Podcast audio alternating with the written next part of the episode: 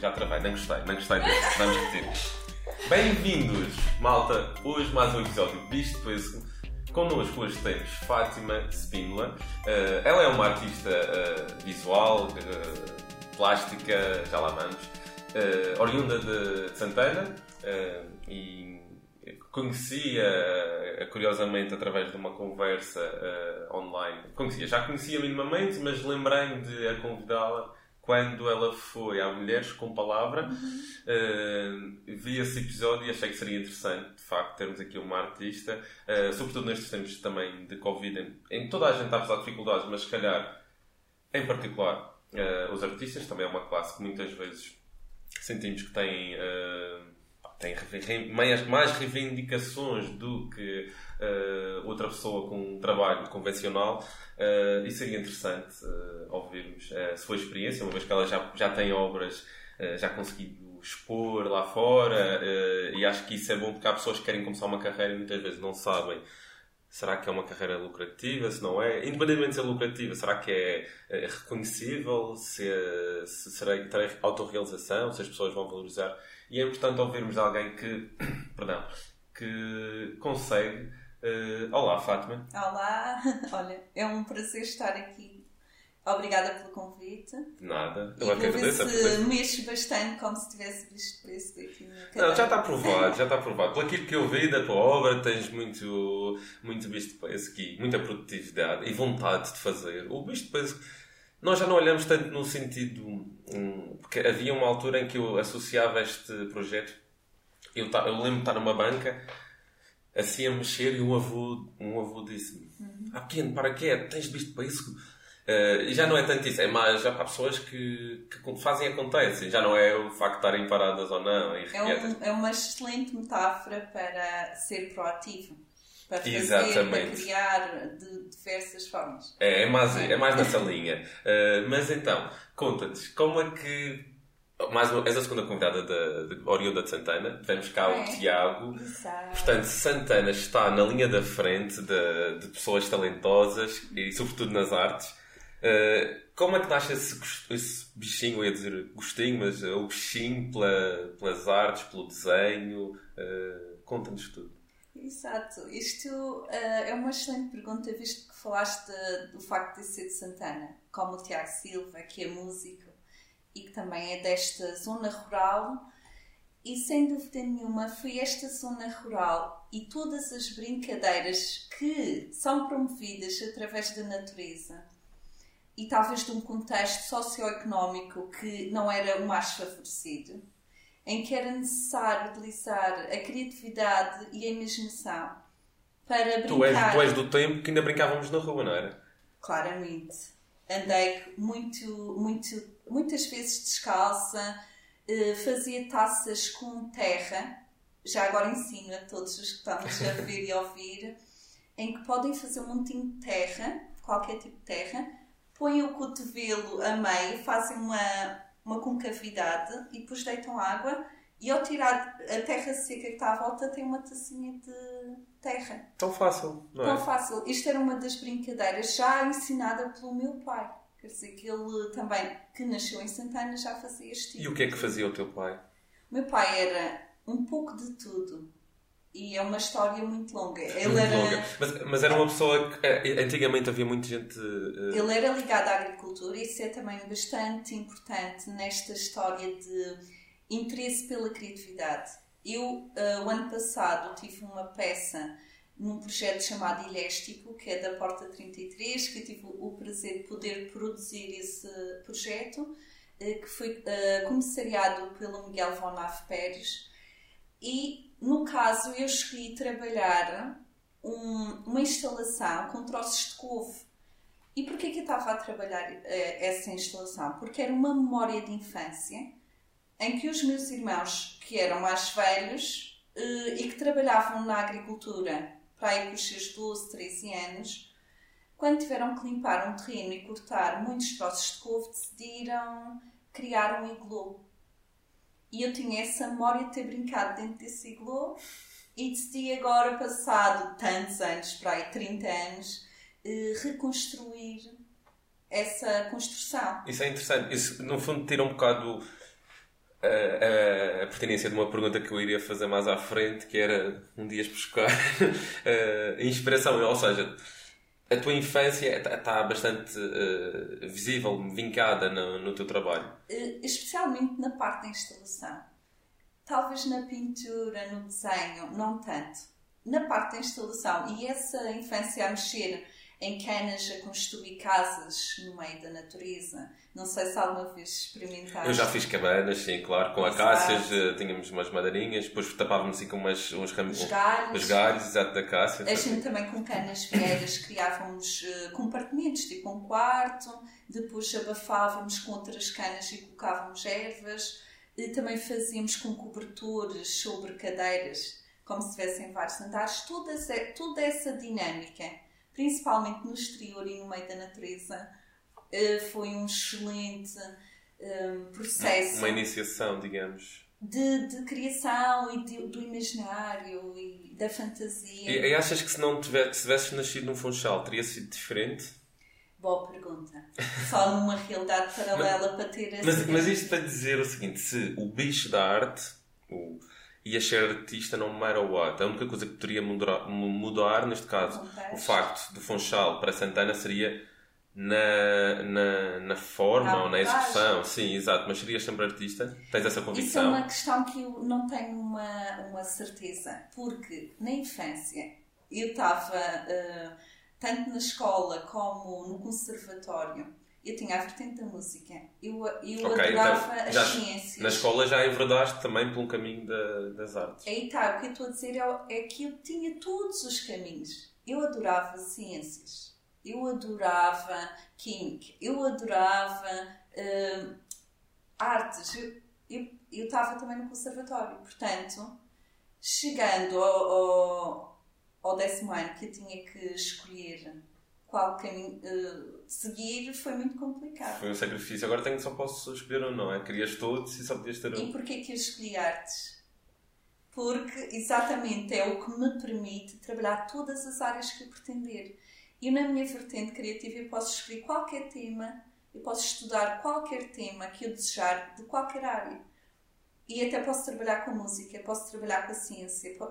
É uma área bastante ampla e que aí o meu percurso é que vai decidir o que é que eu vou investigar. Sim, tu, tu, por exemplo, gostavas de ciências, mas tu, como artista plástica, tens que conhecer os materiais, tens que estudar os materiais, tens que, tens que conhecer a parte física, a própria Sim, química do também.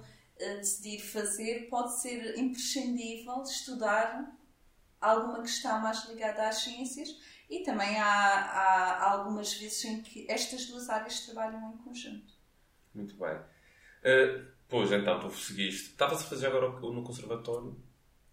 Estavas a complementar com... Eu no conservatório tive desde, desde o prime, primeiro ano, que antigamente era a primeira classe, eu comecei com formação musical, depois piano, mais tarde violino e canto, e tive até o quinto grau de...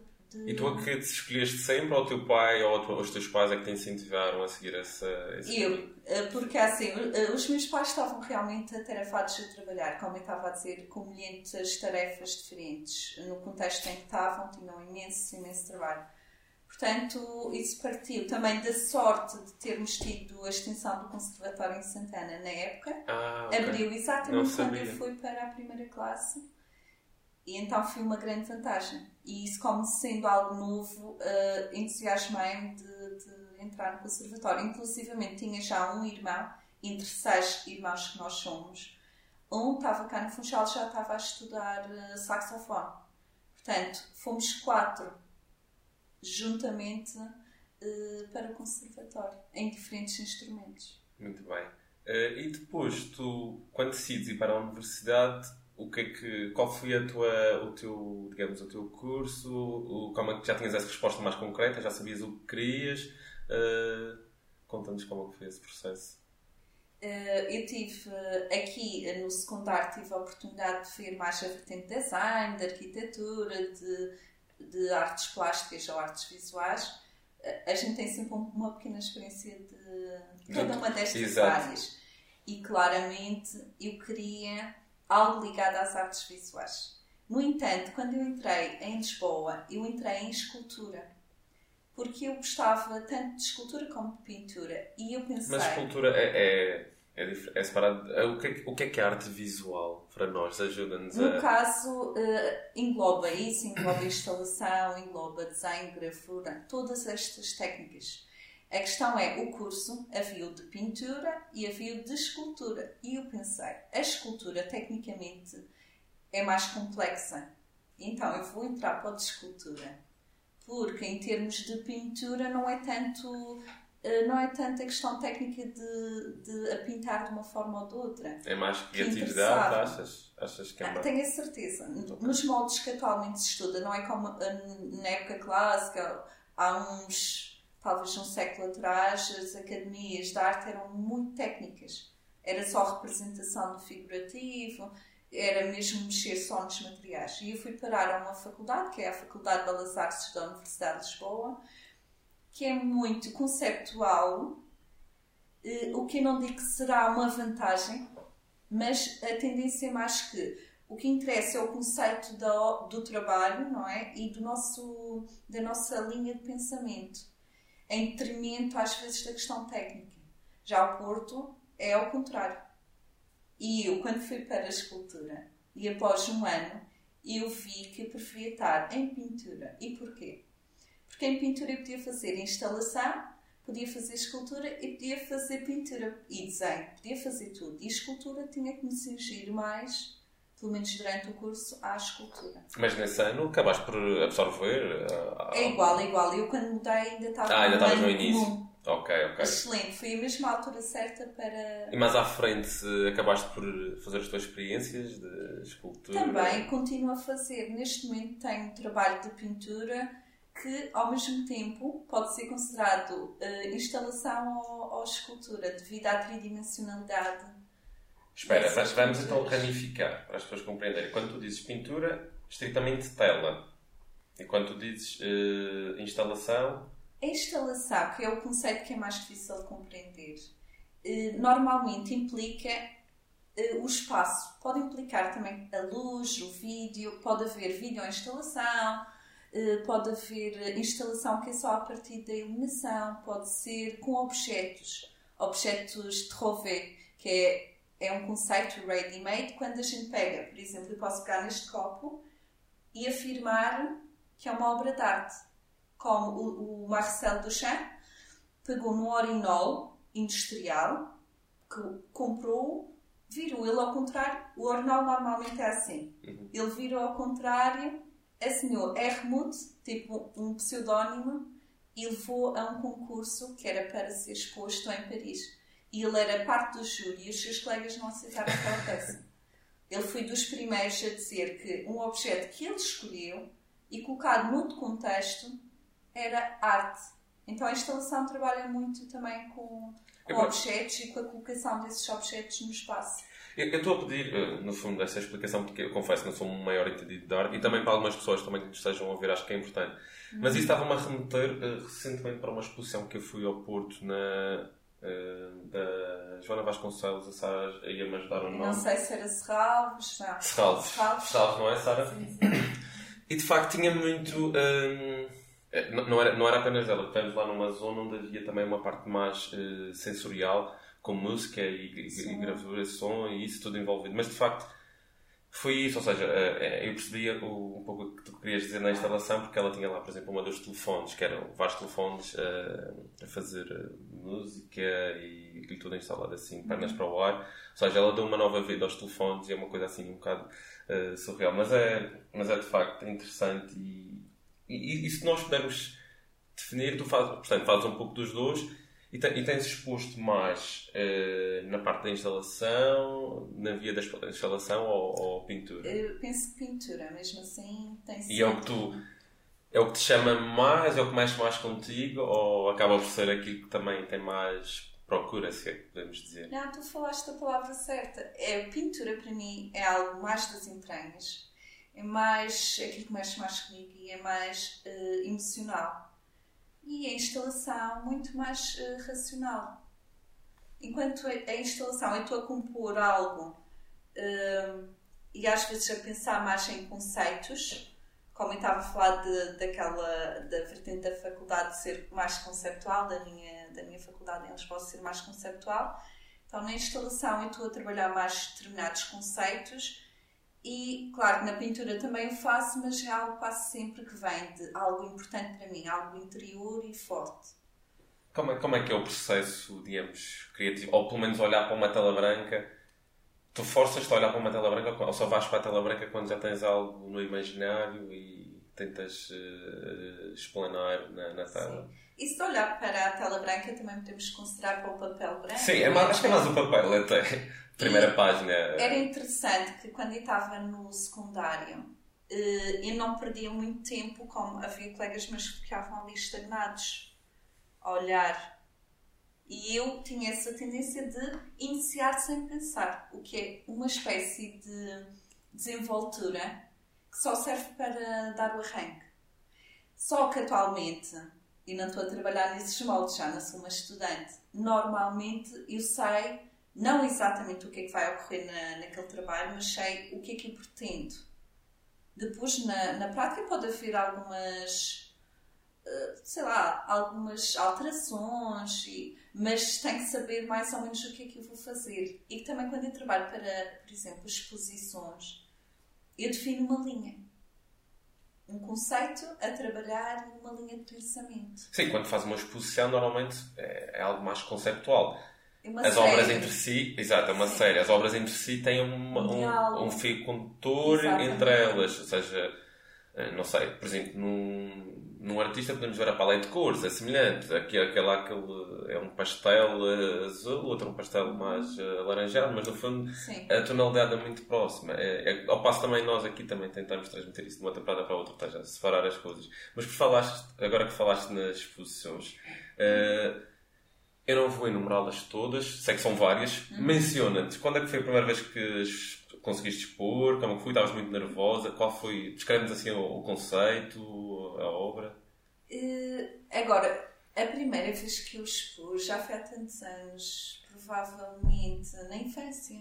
Mais ou menos. Claro que isso não é Mas não, não, foi, não foi. Ok, pronto. Eu Mas era... vamos abordar, que isso é interessante. Se calhar as é pessoas valorizam, as pessoas só valorizam quando acham que têm uma galeria aberta e é aí é que acham que estão a expor. Exato. Então, uh... eu também acho que é interessante ver que a minha primeira exposição, claro que não era uma artista, obviamente, era para Mas o que é uma artista? É preciso ter nos recibos verdes artista? Não, não é isso que eu quero dizer. É que nem eu podia me considerar, não é? Talvez era uma, era uma criança, mais ou menos. Eras uma artista. Não tinha tempo ainda de trabalho. Eras uma artista infantil, pronto. Mas eras uma artista. Gosto, gosto da tua versão.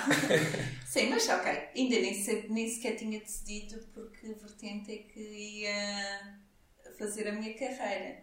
No entanto, hum, eu já desenhava bastante hum, e para aí no sétimo ano fui convidada a fazer hum, parte de um, do Dia da Natureza que era, que era realizado em Mexico, penso que pela Câmara Municipal na altura, e eu fiquei no stand da Quercus, porque eu também pertencia a Quercus era mais uma variante das, dos meus interesses. Eu não sei, eu não conheço. É que é que chama Associação Ambiental. Aproveita que gosto sempre de, dessas missões, por favor, fala, apresenta-nos a, a, a, associação. Sim. Então, a, a Quercus já existe há bastantes anos. Foi fundado por um grupo de alunos da Universidade da Madeira do curso de Biologia, mas desde a minha infância que eu me lembro. Portanto, eu não posso jurar quantos anos é que já tenho, mas muitos mesmo e, e tem trabalhado várias questões para, por exemplo, agora aquela estrada que estão a tentar construir ah, nas Ginjas, por exemplo. Uhum. A Quercus, a postura da Quercus é contra, porque uhum. está principalmente aqui em defesa da importância de, um, de, uma floresta que faz parte de, de um património mundial Exato. da Unesco, que é, que é extremamente importante. Exato. Isto é só um exemplo. Então, nesse âmbito de, desta semana, que era uma semana da natureza e do ambiente, eu expus a minha primeira exposição individual, podemos dizer. E o que é que construíste? Eu fiz vários desenhos, com, com até com materiais uh, reutilizados, mas claro, uma folha normal de papel e depois, em vez de ter molduras, tinha era caixas de, de cereais viradas ao contrário, muito simples e fiz desenhos mais realistas, que era o que eu fazia na altura, normalmente a fazer uma interligação entre seres humanos e, e a natureza. E é assim, foi uma, foi uma experiência relevante porque era logo um choque já com a parte de, de, de expor aos outros. Mas sentiste pressão? Não. Não, mas tu sentes o feedback enquanto estás a trabalhar só para ti, não é? Que na altura era o que eu fazia, era estar a fazer desenhos, mas ficavam só no meu âmbito, ou alguém da minha família via. Mas outra coisa é iniciar esse processo de exposição para, para pessoas que tu não conheces e aí tens feedback. Imagina o que é eles verem lá uma exposição de desenho de uma, uma criança pré-adolescente e as pessoas vinham dar o feedback. Isso foi... foi isso também que te atraiu, se calhar, para continuares? Não sei, mas foi relevante. Este, esta comunicação que é feita através das exposições. Hum. Caso contrário, se ficar sempre na ateliê, não há comunicação. Ótimo. Estávamos aqui a falar aqui da questão da, de seres uma criança e não podias ser artista. Isto lembrou-me uma talk que é do Sir Ken Robinson, uh, que ele é, um, ele é um doutorado em educação. E ele numa talk diz o seguinte, que ele está a falar, a dar um exemplo de uma criança. Eh, no fundo, a, a temática da, to, da talk é Does School Kills Creativity? E, e há lá uma... Eh, ele demonstra como as crianças são tão criativas, nessa idade, do que que imaginamos, em que ele diz assim... Ah, uh, ninguém sabe como é que Deus... Uh, uh, aparenta. E a criança diz assim: pega num papel e numa caneta, eles vão saber num minuto, dentro de um minuto, e começa a desenhar dois. Ou seja, uh, esta, esta uh, pureza, esta ingenuidade, tu achas que a escola conseguiu elevar, explorar ou acaba por castrar um pouco? Se fores olhar agora o teu percurso, seja escolar, académico, todas essas obras que tu fazias quase ingênuas e achava, no matter what, estavas a lixar para as críticas. Agora, achas que foste moldada, foste independente, és independente? Olha, excelente. Esta, esta abordagem que tu fizeste é excelente, porque na maioria dos casos o que nós vemos é que a escola vai acabar por obrigar a seguir determinadas linhas claro que a maioria dos professores atualmente, felizmente, já tem uma formação a nível de psicologia, a pedagogia associada ao desenvolvimento da criança. Poderá minimizar aquilo que acontecia há uns anos atrás, em que queriam que a criança só cumprisse determinadas questões, como pintar dentro do, da linha, não sair fora, manter e não é isso que está em questão. Porque a questão aqui não é do fazer o desenho bem feitinho, como desenhar a, a, a letra. A gente, ao desenhar uma letra, estamos a desenhar. Aí sim é importante que seja perceptível. Na parte de criatividade, é preciso desenvolver, e sem dúvida, as crianças é que são os verdadeiros artistas. Porque são as pessoas com a mente mais aberta, não estão, não estão como nós, que ao longo do tempo vamos tendo limitações. Somos formatados, no fundo. Exatamente. e sem dúvida nenhuma que a criança é o verdadeiro artista. O, o problema é quando a gente vai só apostando no desenvolvimento uh, da criança em outros termos e deixamos para parte, que é, ah, não há tempo, não vamos fazer tens de dedicar eh, só a português, a matemática ou. Todos nós, aquilo, a maior parte de nós já ouvimos isso. Exatamente aquilo que era o, a parte curricular mais dita mais relevante. Sendo que a parte criativa vai fazer um desenvolvimento no ser humano, na empatia, na criatividade, na investigação, que vai ajudar qualquer outra área. Portanto, não, não é possível, não se deve estar a descurar todo o trabalho de, de criatividade e não é limitar a, a pintar uh, desenhos em que tem que ficar tudo bem pintado e dentro da linha, é fazer mais que isso. Eu vou dar um exemplo. Há aqui na Madeira uma pessoa que eu admiro imenso, que é a Luísa Spínola, e não é da minha família. é, é uma artista plástica que por acaso tem também este nome e ela tem a única escola que eu acho que está há mais tempo a fazer um excelente trabalho com crianças e jovens, que é o Ateliê Gatafões. E sim, a gente, eu quando vou lá uh, fazer alguma atividade com ela, já foi por curiosidade, eu aprendo. Eu com esta idade, eu continuo a aprender. Desde ter um lápis no pé e desenhar com o pé, desde a, a, desenhar com os olhos fechados, com o lápis entre as pernas e a folha que mexe. É coisas assim que fazem desenvolver a nossa, a nossa criatividade. As crianças são muito mais abertas a isso. Interessante. Olha, eu também tinha aqui nesta linha de ideias, eu tinha aqui também uma. Há um debate muito que diz que às vezes não se apoia, que não se valoriza a arte. Mas também, ao mesmo tempo, o que se nota é que o público em si também não, se, não manifesta o mesmo nível de interesse pelas, pelas artes como por outros, como pelo futebol, etc. Uhum. A minha questão é: uh, será que a Secretaria, a Secretaria de Educação, ou, ou, neste caso a tutela regional, mas seria o Ministério da Educação, será que está a fazer tudo para que nós no futuro possamos valorizar mais a arte? Ou seja, isto para dizer o quê? Porque se neste momento pedem-se subsídios, por que não investir mais na educação e valorizar mais a arte para que no futuro não seja preciso pedi-los? Ou seja, se instruirmos os, os, as crianças, os homens do amanhã, a apreciar a arte, eles acaba, acabarão por, por, eh, pagar o bilhete por própria vontade, sem a necessidade dos subsídios. Uh, achas que neste sentido está a ser feito algo? Uh... Vamos ver, há aqui um investimento, por exemplo, eu vou falar mais a nível regional, que é o contexto que eu estou e que domino mais. Há um investimento na área da música, por exemplo, muito positivo, no sentido que aqui, a nível de educação, nós já estamos há muitos anos a ter eh, como obrigatório música desde, desde a pré, primeiro ciclo, etc. A música, se calhar, ainda é a arte que se safa no meio disso.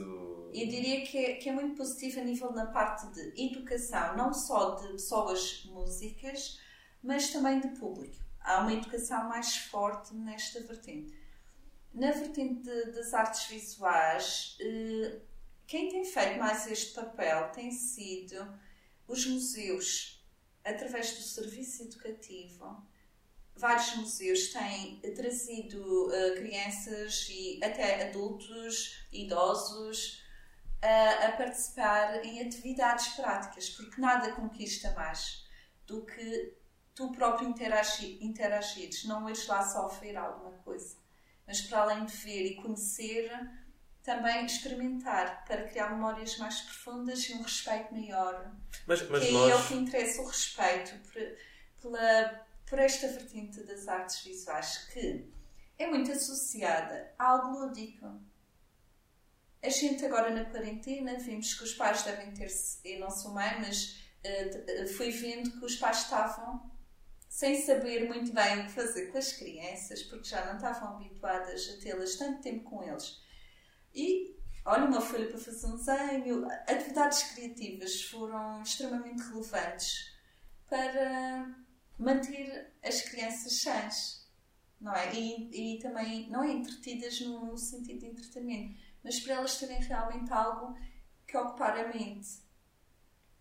Só que, claro que a arte, as artes visuais, às vezes as pessoas não, não têm noção de que nós temos uma linha de investigação. Isto, eu sei muito à parte científica.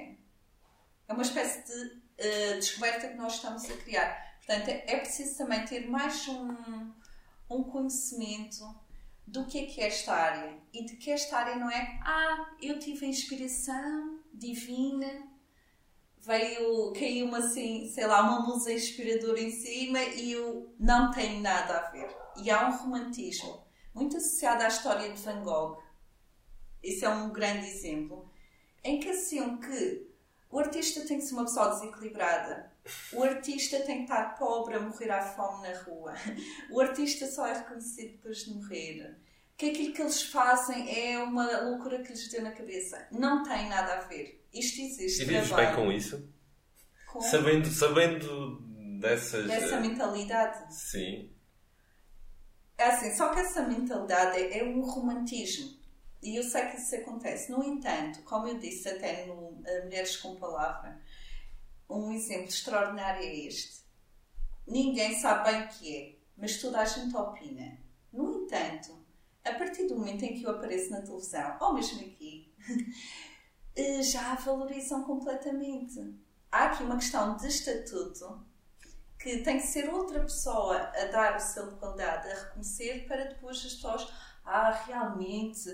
Eu agora fiquei surpreendida. No dia 6 saiu uma imagem da minha porta no metro no jornal O Metro uh, em Londres. A porta que tu pintaste ali na. Da Zona Velha, do projeto Arte Para quem não sabe, consegues descrever?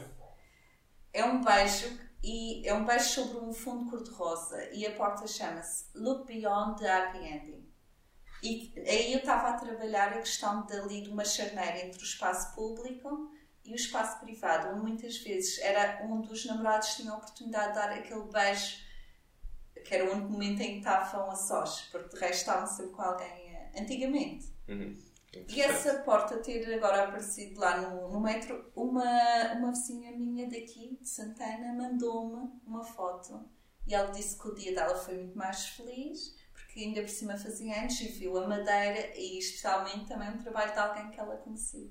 Ótimo. Isso, isso por acaso leva-nos, embora eu acho que não tocamos aqui a fundo na educação versus, uh, educação versus arte, mas pronto. Uhum. Esta, essa, essa questão que tu falaste do reconhecimento leva-me para outra coisa, para outra questão, faz a ponto perfeita, que é tu achas que os artistas, os artistas que são reconhecidos em percentagem é que é pelo mérito, percentagem que é trabalho, qual a percentagem que é pelo networking?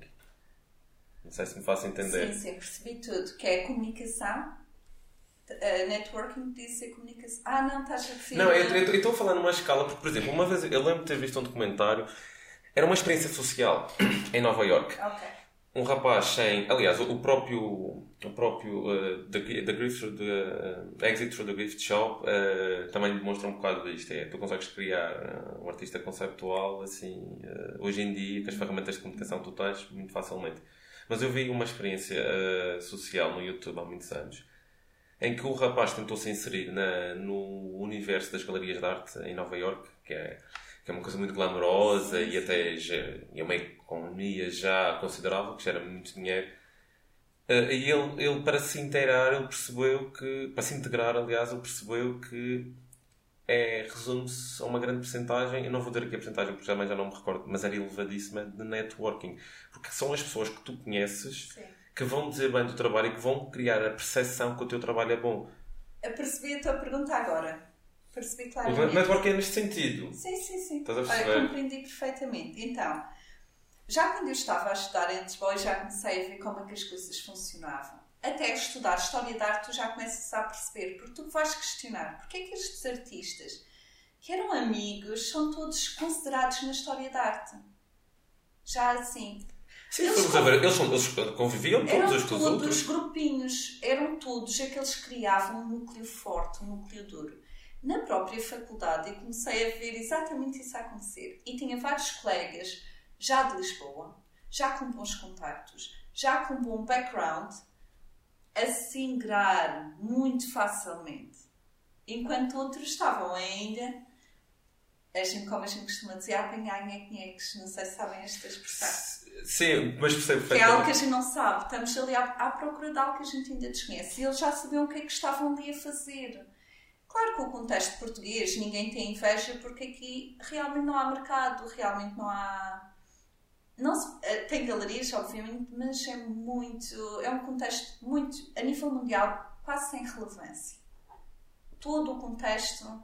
Então, não se fala da Madeira, mas a nível nacional em si já é muito. Uh, quase inexistente, se for a pensar no contexto a nível mundial. Portanto, um artista que vive em Portugal e que só está em Portugal está morto não tá, é. Mas espera, agora, agora temos aqui uma questão, porque uh, nós há dias estamos aqui a falar em escalabilidade, não sei se tens a noção do, do não, conceito. Não, do termo, não. Não, escalabilidade, por exemplo, eu, eu, se, eu se estiver aqui na Madeira a vender bolos, eu posso vender bolos uh, à partida, o bolo tem uma vida útil, não, pode ser congelados, mas vamos simplificar, bolos frescos. Sim. Eu posso vender só à escala das pessoas que passam perto da minha. Uh, pronto, da minha. Do local de venda, do local de venda. qual for. Uh, eu para escalar tenho que ter, uh, tenho que abrir outra padaria mais próxima para conseguir abranger mais. Mas a Madeira tem um espaço geográfico limitado, logo. Para escalar, a escalabilidade do processo em si, da, do modelo de negócio, é, é, reduzida. Mas, por exemplo, na internet, tu basta teres uh, uma música, essa música é difundida além fronteiras. Portanto, há, há coisas que são escaláveis. Eu percebi exatamente, mas este assunto da arte, como estávamos a falar, que porcentagem é que é de networking, não é? De, da rede, de. Não sei se estou a dizer corretamente. Sim, network e o é que, é, é mérito, trabalho. Não, o mérito tem que existir, primeiro. Tem que haver mérito. Se não existir mérito, dificilmente vão dar a cara por ti, seja lá como for. Tem que haver trabalho, tem que haver mérito. A questão é, vamos, ter, vamos fazer o seguinte. Não, só estou a dizer que isto é uma parte Tipo, é obrigatório o mérito. Mas vamos, vamos supor que todos têm igual mérito. Porque assim, Exatamente. todos são bons. Todos os que estão na luta são bons. Exatamente. Vamos retirar o mérito da equação. É exato. O mérito está aí nessa base, que é necessário. Também não é qualquer tontinho que vai para lá. Apesar desse. Pode ter corrido bem, talvez essa experiência que fizeram em que ele talvez fingiu que era um artista. Sim, no fundo ele não era e. E pode ter corrido bem. Mas tipo, na maioria dos casos é preciso ter mérito. Tu mínimo, podes, Mas tu podes ver, há um caso do Mr. Brainwash, que é o tal do, do, do, do documentário Exit Through the Gift Shop, em que ele acaba o documentário. Ele não era artista nenhum, ele andava atrás do Banksy, entrevistou o Banksy uh, e no meio conseguiu uma forma de, através do marketing, conseguir se promover claro. e, e, ele no final vendeu uma tela por, e por o Banksy, como é que é também, diz-me tu. Se ele não é uma excelente, um excelente produto ele é um produto. É, é, Ninguém é. sabe quem ele é. Ele pode ser muitas pessoas, ele pode não ser só uma, até porque aquela técnica é de reprodução. Dá perfeitamente para ser um conjunto de artistas a fazê-lo. Ele já tem imensos comentários. Ele teve aquele golpe de marketing uh, na. Aquela obra que ele vendeu. Que depois autodestruiu-se. Aquilo para mim é uma encenação completa, mas que as pessoas ingênuas que não percebem nada da área devem ficar genial! Isto deve ser toda, toda, toda uma indústria. A é mesma indústria, indústria que, que, decide, como por exemplo em Hollywood, há uma, e nós sabemos, existem tipo milhares e milhões de, de, atores bonitos, sabem representar. Só que só alguns é que são escolhidos. É isso que, eu estava a tentar a... fazer. Eu só estava a iniciar o percurso para dizer o mérito, e depois tu tens de ter esse trabalho, não é? Alguma coisa tens que ter, não, não apareces ali do nada. Depois, sem dúvida, os contactos é fundamental. Às vezes, até a tua nacionalidade pode, eh, pode te impedir de evoluir na carreira, como o caso de seres português, não é? Sim, não tens. Vai mudando consoante as modas, mas nós não temos quase nenhuma história de arte, não temos quase ninguém na história de arte a nível mundial. E, portanto, na literatura, se ainda fosse na literatura, se calhar já teríamos Sim, algum conhecimento. Agora, na a gente ainda tem que fazer um percurso até chamar a atenção mundial, tipo ainda. Uau! Estou aqui a brincar.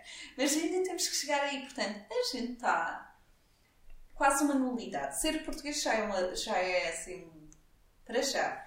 E depois disso, isto envolve, aí já, é, já nem se sabe se o que é que isso é um mercado financeiro. Eu aí nem, nem nem sei para onde começar. Porque isso vai desde lavagem de dinheiro à máfia. É... Que é, é um até podia ter sorte. Nós temos que eu tinha sorte de um dia conhecer alguém. Nem sabia bem quem era essa pessoa. Essa pessoa engraçava comigo. Se eu já tivesse ali o trabalho, ele vê este produto é produto, vê bem o que eu estou a dizer. Ele vai olhar como um produto. Certo, certo. É possível de, de vender ou de de alguma forma. E de especular, de valorizar, e especialmente de especular. Posso ter essa sorte, sei lá, de, de, de, acontecer isso. De facto, há um interesse aqui da indústria em, em criar ícones, tal como no futebol e noutros, criam-se ícones uhum. e, e é, para aumentar e a leva-se. Mas isso é Exato. é tudo um, O que está por trás disso, em todas estas áreas, infelizmente, são questões económicas. Sim, eh, no final, no final da linha acaba por ser. Acaba é. por se resumir muito Portanto, só os séculos às vezes é que fazes mesmo a triagem do que é que foi uma produção de qualidade. Os séculos fazem o peneirar destas histórias todas e dos artistas. Mas Fátima, tu uh, já conseguiste uh, expor uh, lá fora, apesar de teres seres portuguesa, uhum. conta-nos lá que, como, é que, como é que tem sido conseguires dar visibilidade ao teu trabalho embora haja estes obstáculos, como nós sabemos, mas tu tens conseguido, tens feito Sim. uma série de, de, Pronto. Não sei se fazes, já fizeste inteiras exposições lá fora, mas sei que já levaste Não, peças para expor. Exato. Uh, agora vou dar um exemplo como é que aconteceu. Por exemplo, eu fazer a coleção de, de, uma, de uma coleção que é do Imago Mundi, que é do Luciano Benetton, um dos donos da Benetton. O mais velho da Benetton. Ele tem uma coleção a nível mundial. Uh, ele está a tentar ter um pouco daquilo que se faz em todos os países e já abrangeu alguns deles. Entretanto, eu tive o convite, e aí sim uh, posso falar das redes sociais. Eu não estou então, a ver... eu, eu, não digo networking inteiramente tudo não, pejorativo. Não. É, é importante. Não, neste caso, por exemplo, eu estando aqui, não sei como é que eles chegaram até mim. Não sei como é que eles chegaram até o meu trabalho.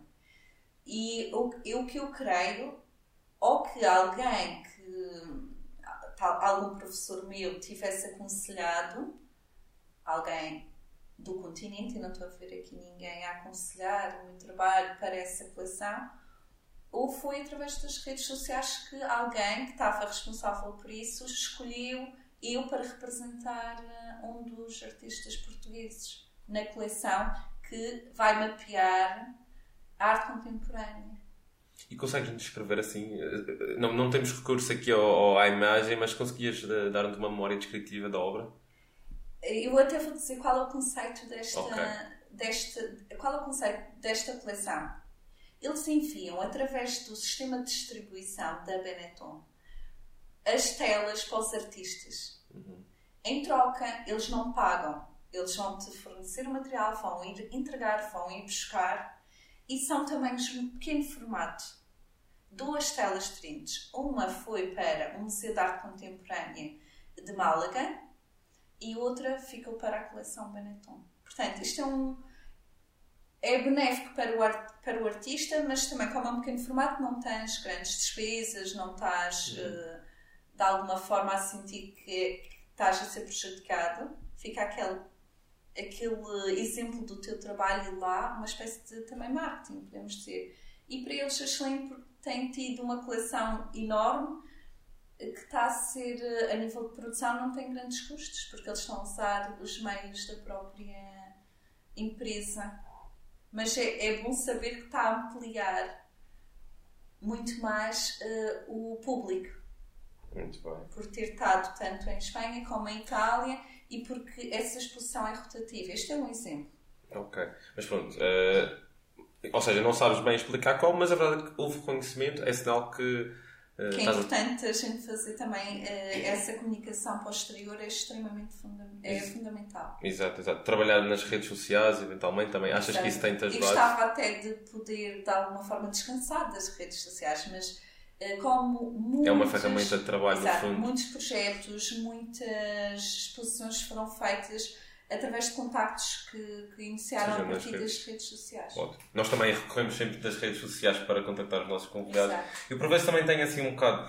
Eh, estou para ver aquele documentário do. Agora está aí um na Netflix, dizem que é Pronto, tá, é, é, já não é nada que nós não, não saibamos, mas é bastante revelador sobre a, o lado perverso Exato. psicológico da, das redes sociais. Às vezes também apetece-me, mas ao mesmo tempo estamos a ficar um bocado dependentes porque é a nossa, a nossa voz, quase, é quase que tirar-nos o pio. Se... É exato, estamos a ficar é perigoso. porque isto é um jogo. Exato.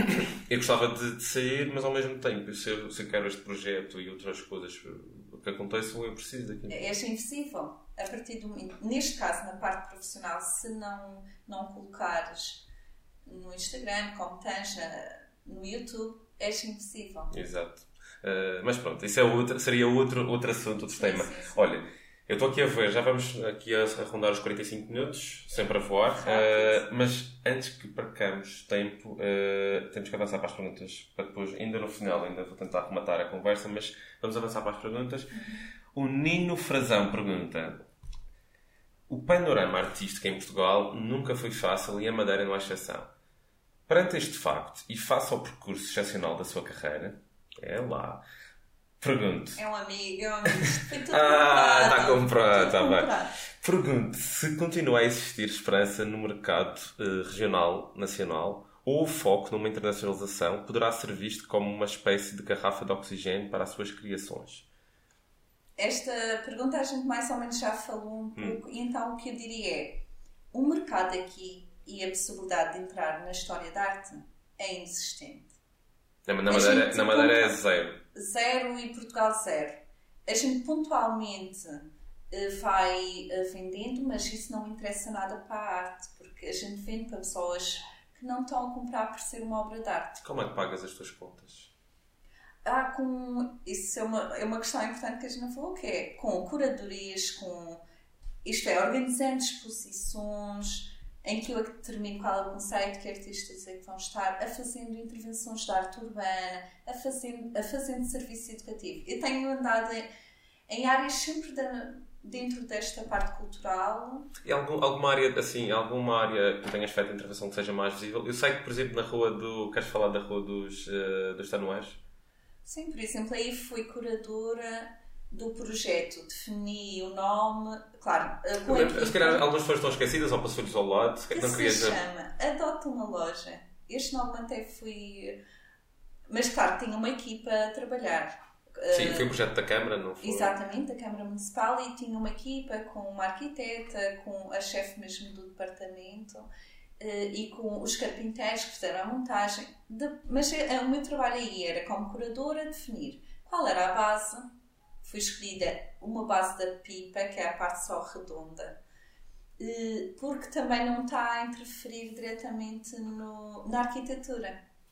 É uma obra que se pode colocar e retirar. Acho que é, que é bom essa vantagem de ser efêmero. Isto é um exemplo e tive que definir qual era o conceito. A Rua dos Tanoeiros, Tanoaria, é a mesma criação de- das pipas, por isso eh, vai dentro dessa linha. Os artistas trabalhavam ou sobre o conteúdo da loja para a qual estavam a trabalhar ou sobre a história da rua. E aí a história da rua já é também muito abrangente.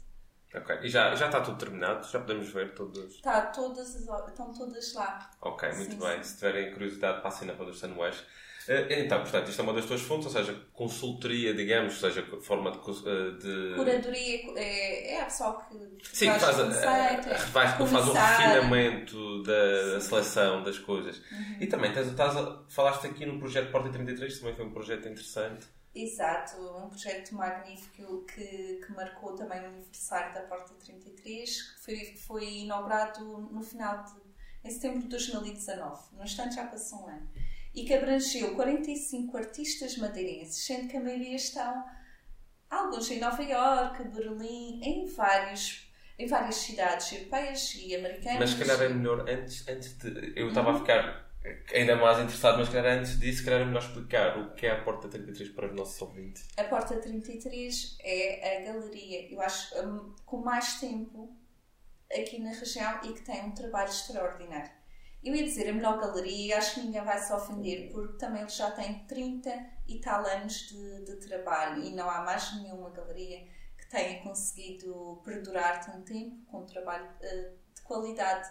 Nós temos lá sempre artistas de qualidade nacional e internacional, é mesmo é uma referência a nível do país.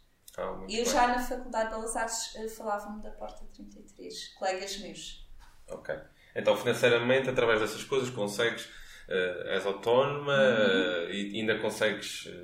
que- apesar deste trabalho ser time consuming, também tens que balançar depois. Se- criação.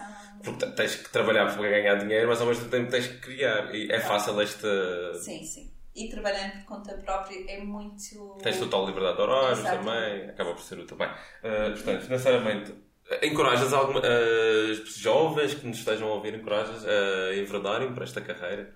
encorajo, da mesma forma que eu fui, eh, porque era exatamente na altura isso que eu senti, e, e se nós batalharmos, vamos chegar a algum lado.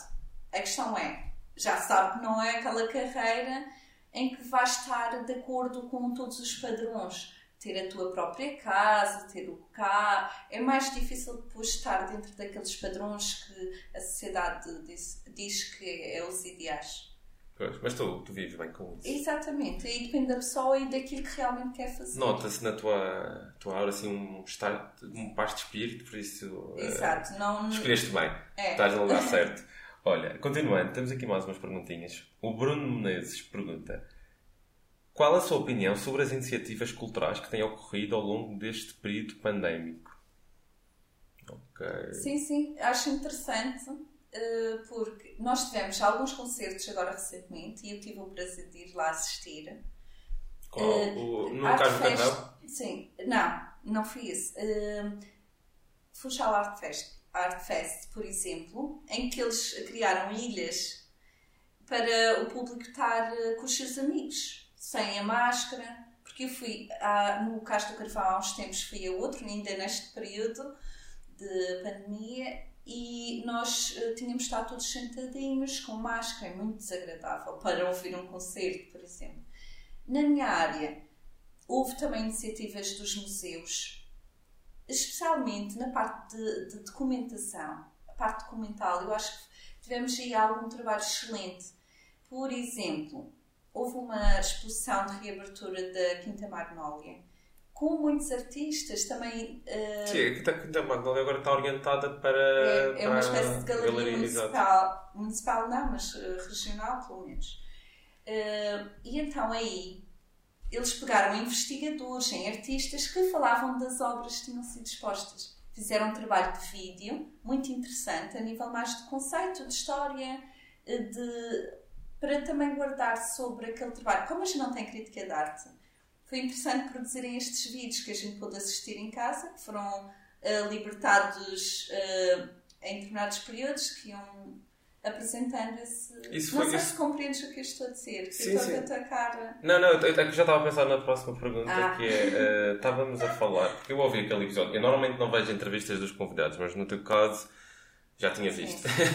uh, e estavas a dizer aí, e bem, porque, o que é que falta para haver eh, crítica uh, artística?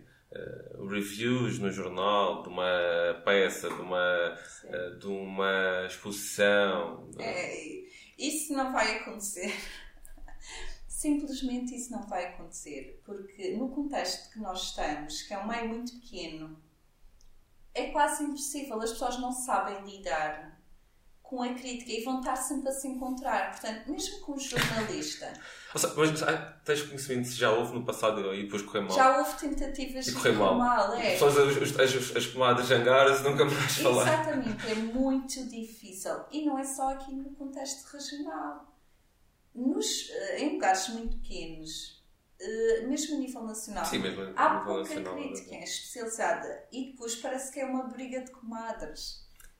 E tu, em que as pessoas sentem que estão a ser postas em causa, não a sua obra, seja de cinema. As pessoas personalizam muito a questão. É, há uma dificuldade gigante. Tu lidas bem com a crítica? Assim, não tenho muita crítica por, porque, como nós falamos, a maioria das pessoas vão dizer: Ah, está lindo! Ah. é o tipo de madeirense. Nós vamos à RTV Madeira e depois há sempre alguém que fala naqueles programas culturais de, de visitar o passeio público. Uhum e não há uma que diga, ah, desafinou ali. Não, não, não, ah, espetacular. Ah, então eu já falei, quase que sim. Aqui é pressionado. É, pressionado para dizer, bem, ok, tens que ir. Vais à ponta de sala ouvir um concerto. Ah, não, adorei, foi espetacular esta vista. Todos nós repetimos aquela cassete. Não sei se é porque já vimos os anteriores e repetimos uns aos outros, ou se é se o madeirense em si, na sua essência, vai não, ver é sempre bem. A gente está, uh, que isto nesta parte social está-se claustrofóbica, então a gente não tem muito para onde se mexer. E então, imaginemos, se as pessoas não percebem nada de arte, que em geral ainda temos um enorme trabalho para as artes visuais. Era essa questão aqui que nós falamos bem na parte Sim, da educação. Posso ter devagado para o outro lado, mas era importante também. Só que aí está, nessa parte de educação, há um longo trabalho para fazer. Mesmo a palavra instalação é desconhecida. Pois, o que é, que é uma instalação? Eu próprio estava na dúvida, uh, já tinha presenciado, normal. mas eu queria, queria também, aproveitei para explicar também aos nossos ouvintes, mas também para mim, porque de facto Exato. queria, queria E percebermos que isto é um emprego como os outros, sendo da parte criativa, não é exatamente a mesma coisa, mas não é uma, não é uma cena divina nem um dom. Não é apenas isso, tem que ter muito mais de, de trabalho. E acho que me estou a perder como mas é As nossas perguntas ah, imagina, a maioria das pessoas não vai fazer uma crítica que eu possa ter em conta. É normal. Então, Mas eu noto isso. Eu como é que eu lido com a crítica? Uh, suavizando, por tanto uh, gabarem ou dizerem bem, como uh, dizerem menos bem. Até prefiro, se calhar, que seja menos bem por algo. Não quero que comecem a fazer isso, não é? Olha, eu, por exemplo. não minha... é essa o meu pedido. Mas eu percebo o que queres dizer. É, mas, mas aí está, praticamente não posso dar grande valor às críticas, a não ser que sejam de colegas de profissão ou pessoas que eu quase tenho a certeza que são da área. Não, acho que na maioria das pessoas, ou tu tens uma grande autoestima, ou então a crítica vai ser sempre. Uh, pá, vai interferir no, tu, no teu bem-estar. E é por isso que as pessoas preferem, se calhar, não, nem, nem ouvir, nem ler, né? e, e, até se calhar aqui na Madeira é assim que deve estar. Eu, eu acho piada que às vezes. Eh, eu acho que a crítica pode ser uh, uma, uma força, um catalisador eh, eh, mas é coisas tão simples. Eu, por exemplo, se eu digo à minha mãe, olha, a comida hoje estava assim, eu estava assado, minha mãe fica, leva a peito quando eu digo mal da comida, estás a perceber? Tipo, hoje em dia já não estou a lembrar com os meus pais, mas dizer às vezes uma. Ah, tipo. É uma ofensa logo. Uh, ah. E até nessa pequena coisa, uh, acho que nem, quase são muitas poucas pessoas que estão preparadas para, para lidar com a crítica. O que é pena, porque se calhar, às vezes é isso que nós precisamos. Nós precisamos de ouvir uh, e de ganhar mais humildade uh, para perceber, ok, se calhar ainda não está no ponto, ainda não está certo. Uh, pá, e às vezes a crítica é o que nos falta, é mas sem crítica que eu disse não... que por vezes prefiro ouvir a crítica negativa, porque a crítica negativa, claro que não pode não ter só a ver com o meu trabalho e comigo, também tem a ver com o pessoal que está a dizer. Mas normalmente é uma crítica mais sincera, mais forte. E então, não estou a dizer para as pessoas agora começarem a dizer mal do trabalho. É, é verdade que às vezes sim, a, a crítica mas... vai, vai diz mais às vezes sobre a pessoa em si que está, aquilo que ela está a, transmitir, do que é que ela está a transmitir. analisa e também tira o som Exato, do, que, é então, que, do que, é que é importante. Eu digo crítica negativa e crítica positiva, todas elas são críticas, só que as críticas do está bonito, eu gosto, não é propriamente um desenvolvimento e uma transmissão de conhecimento e de crescimento. Tá? É por isso também eu fico contente, eu sei que as pessoas fazem por afetividade, mas claro que não, isso não vai influenciar o meu trabalho, não é? Exato. Não vou ficar por ali por dizer, ai, está tão lindo. Bem, temos mais perguntas. Uh, o Tiago Marques pergunta: Como é que é viver num país onde o investimento público é quase nenhum? Portanto, na área, espero. Na é? área, sim, arte. Como é que é viver num país. Ou seja, sentes falta de mais apoios de, de parte de, de, do horário público? Seria excelente, por exemplo, que houvesse mais coleções públicas, porque aí teríamos garantias que o Estado estava a criar uh, um conjunto de obras que depois podem ser estudadas para a história. Achas Enquanto a gente não, não está a adquirir obras dos nossos artistas, essas obras vão se dispersando e depois nunca vão ser estudadas. Isso é mais do que vender para nós artistas. Ah, estou a vender, estou a vender. É garantir que a tua obra está num colecionador que um dia vai fazer questão de valorizar aquela obra, que um dia vai fazer questão de dar a obra a investigadores para estudarem a obra. Senão a obra morreu por ali. Tu achas que o Estado, ah, ainda há dois meses atrás, antes da, da nossa ministra dizer que ia haver um coquetel, quando decidiu comprar, salvo erro, 600 foram, foram, foram já alguns milhões a vários artistas. Achas que isso foi uma medida de, dada a circunstância, ou seja, para ficar bem na fotografia, ou foi e, bem aplicado? O ministro da, a ministra da no Cultura. Caso era de música, era de artes visuais? Era, era artes visuais. Eh, ela okay. estava no. A música acho que também distribuíram. Mas lembras dessa polémica? Sim. Não, eles compraram nessa, nessa uhum. tarde, onde, quando ela está a dizer que agora que não, não ia falar nisso, que ia beber um drink, uh, ela estava uh, na cerimónia onde tinham acabado de comprar. Uh, pai, posso estar a dar um número exagerado, mas acho que foram 2 milhões para não sei quantos artistas. E na tua par do processo, porque não faz Mas acho que isto é o tipo de medidas para ajudar. Eu falar, mas não, não, não vi. Não, não vou dizer exatamente sobre esse caso. Mas lembro também houve uma polémica porque puderam fazer eh, concertos só através da web, mas estas medidas, que algumas aconteceram aqui, foram, uh, claro, só daquele momento, no sentido de. Isto foi para a fotografia, no fundo. Eu não digo que foi para a fotografia, mas foi tipo. Uh, como aqui também aconteceu. Por Sim, exemplo, aqui algo Nós fizemos, eu fiz uh, a nível de vídeo, eu ia fazer serviço educativo. Como não podia fazer com as crianças? Como já estava agendado, em vez de cancelar, eu fiz um vídeo a, a, a, contar como é que se faz, o processo, tipo, a fazer mais ou menos como para as crianças trabalharem em casa. Não é a mesma coisa, não tem o mesmo impacto do que se as pessoas estão frente a frente, como os concertos online. Não tem. E praticamente, quem é que tem pachorra de ouvir um concerto online e estar em casa? Eu não, Pois, não não, estou a não, não funciona. Conclusão, isso aí são medidas momentâneas para dar uma fada de ar fresco, porque isto foi pago. Sim, mas isto foi uma, um pequeno nicho de artistas. Acho que isso foi uma melhor forma. Não seria melhor, se calhar, canalizar. Agora eu a pensar numa medida excelente, eu, eu até estou envolvida na política, sou uma pessoa que adora política. Tens fidelização, não é? Tens... Sim, sim, sim. E estou na política há 21 anos. Eu acho que é muito importante. E, e, e, e há medidas, esta medida, eu vejo que é uma medida pontual, simplesmente, e os critérios, quando é uma coisa tão rápida, os critérios ficam muito obscuros, que é isso que, que acabam por criticar. Que é qual foi o critério de escolha num período tão rápido, quem é que E selecionou. achas que é transparente E cá na Madeira? Tens.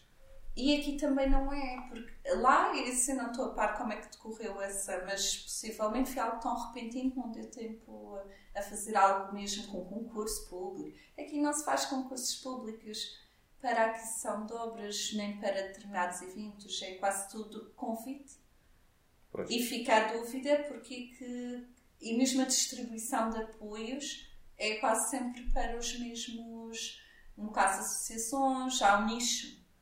Portanto, é, é mais ou menos o mesmo, a mesma perspectiva. Que era preciso maior transparência. Mas é, é burocrático, ao mesmo tempo.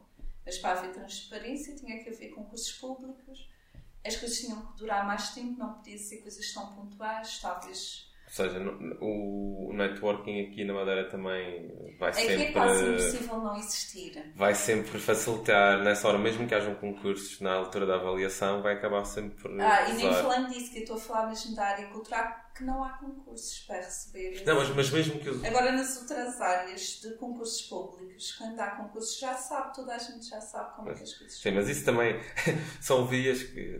E também, conversas políticas que. Não quer dizer, não, podemos não há entrar. problema nenhum. A questão é, por exemplo, e não estou aqui a falar de grandes questões políticas, mesmo a Madeira é difícil tu sair, dares um pé para um lado e não estares com alguém que tu conheças.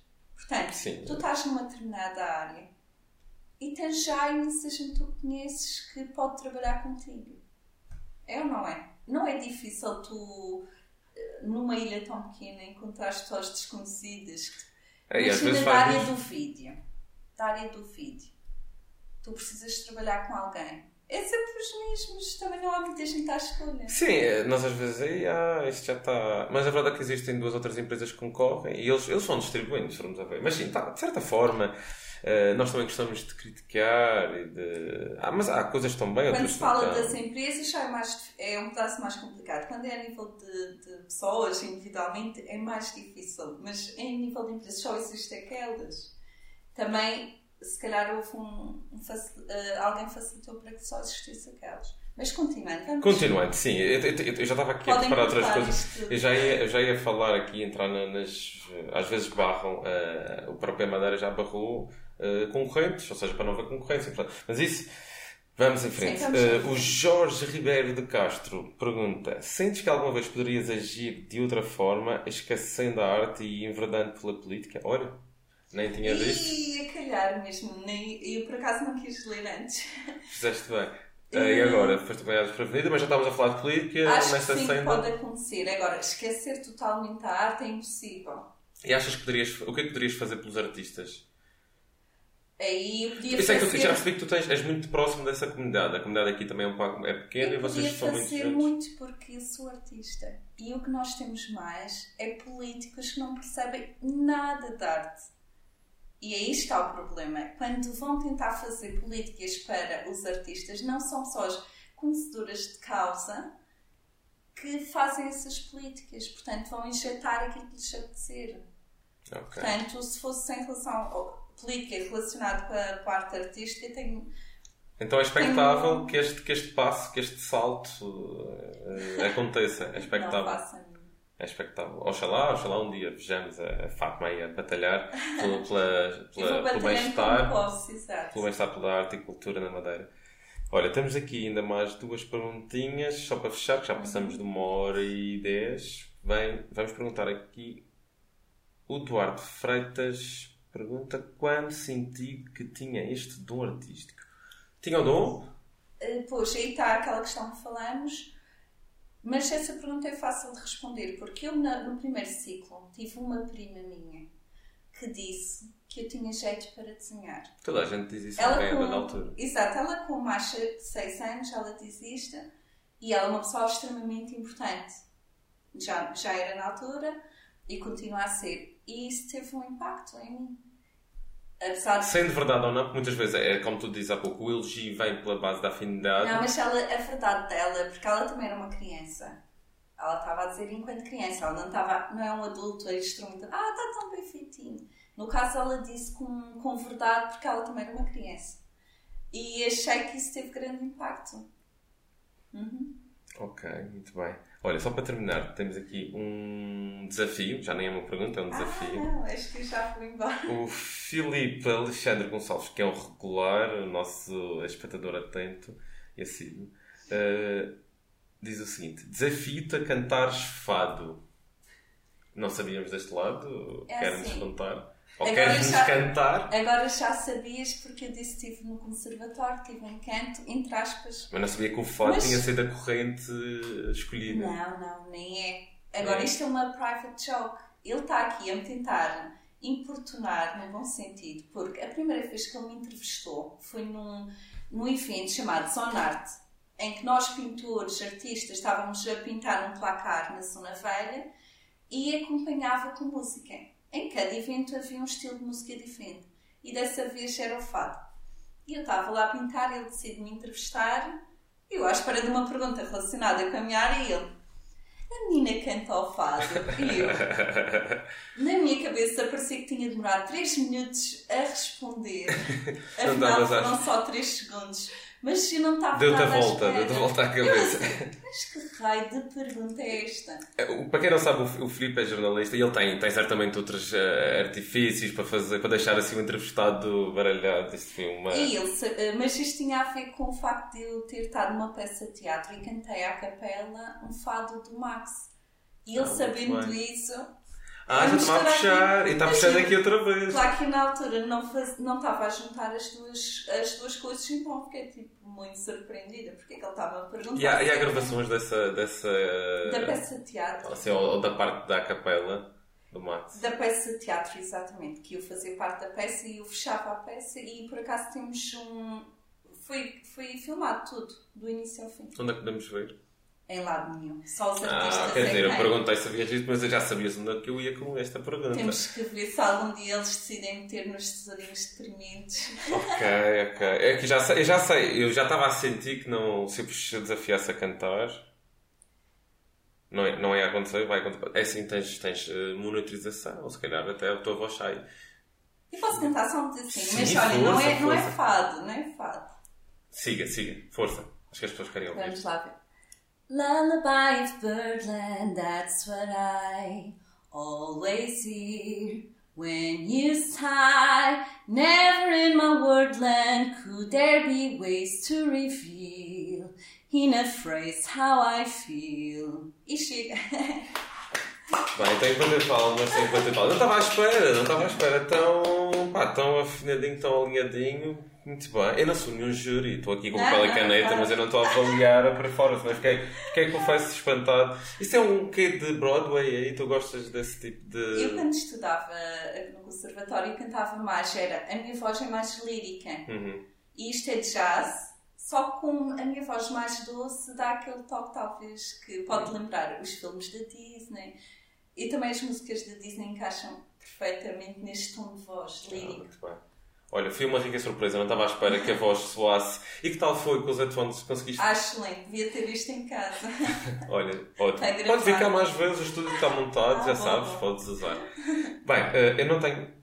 Eu não tenho mais perguntas de, dos nossos convidados, mas queria perguntar, assim, só para, só para fechar, Trabalhos, trabalhos atuais, futuros, em breve, o que é que. A, a, a pandemia parou tudo ou está, as coisas estão a acontecer? Eu tenho tido imenso trabalho. Tive agora recentemente uma exposição no dia 31 de julho, que vai continuar até, penso eu, até início de novembro, que se chama Lixo e que está numa galeria que se chama La Salita Madeira. Só que eu estou a fazer eventos e prefiro estar a abrir no contexto de um evento do que estar a abrir, eh, não eu, mas a galeria está a abrir todos os dias. Por outro lado, tenho um projeto que vai sair agora, que é do Festival Fractal, e que vai sair este mês. Possivelmente vai ser montado, é um projeto de arte urbana e possivelmente vai estar na rua no meu dia. Onde, onde é que podemos ver? Conta-nos. Não sei se posso contar. Eu não tenho Ok, certeza. ok. Então deixamos só. E Diz só o nome, repete o nome para as pessoas seguirem. Festival Fractal. Ok. Eu sei que tem um conceito. tudo. Exatamente. O fractal é intervenções no espaço uh, público, tanto uma mistura de- da parte da arquitetura como também do convívio. Eu vou dar um exemplo que talvez seja mais fácil de perceber. O ano passado, nas escadinhas ao pé da Rua do Bispo, fizeram projeção de cinema ao ar livre com almofadas nas escadinhas, que a gente passa lá todos os dias, mas que é um lugar apenas de passagem, e criaram um momento de lazer ali. Houve também um canto de leitura com contos para crianças no Ah, eu Museu na de- Riba das. Cruzes, eh, no Mirador do, ao pé do museu, por exemplo. E aquilo também é algo efêmero, mas que faz com que se use melhor os espaços que muitas vezes são só de passagem. Ótimo, ótimo. Ok. Bem, eh, pá, estamos conversados. Não sei se queres deixar alguma mensagem, se queres eh, mencionar algo. Eh, Não, não, só queria agradecer realmente a este momento que, que passou muito rápido passa, já temos uma hora e, e que, foi, dez. e que foi agradável, muito agradável. Ah, foi, sem dúvida. Espero que. Eu acredito que também as pessoas irão gostar, sobretudo a malta mais ligada, porque eu notei, de facto, pelo volume de perguntas, que havia muita gente interessada na tua vinda cá e fico feliz por isso. Olha, gostei muito. Uh, felicidades para o, para o teu trabalho. Uh, Obrigada. continua aí a. aqui con- com o projeto. Obrigado. Continua a se ingrar. Uh, pá, e vocês aí em casa continuem também a assistir, a apoiar. Uh, sigam o trabalho também da, da Fátima Spindler. Podem seguir nas redes para conhecer o trabalho dela, saber onde, é ela, onde é ela está a expor. uh, pá, e, e outros eventos, curadoria. e pá, façam aquelas interações que os algoritmos são difíceis. gostes, seguir, partilhar, stories, etc. Pá, porque senão não anda para a frente. Uh, e precisamos também dessa, embora seja um pedacinho reféns, mas vamos precisar de um pedacinho disso porque senão não, não temos voz, não é? Corta-nos a voz. Está bem. Vá, malta, até à próxima. Obrigado por estarem aí desse lado. Vá.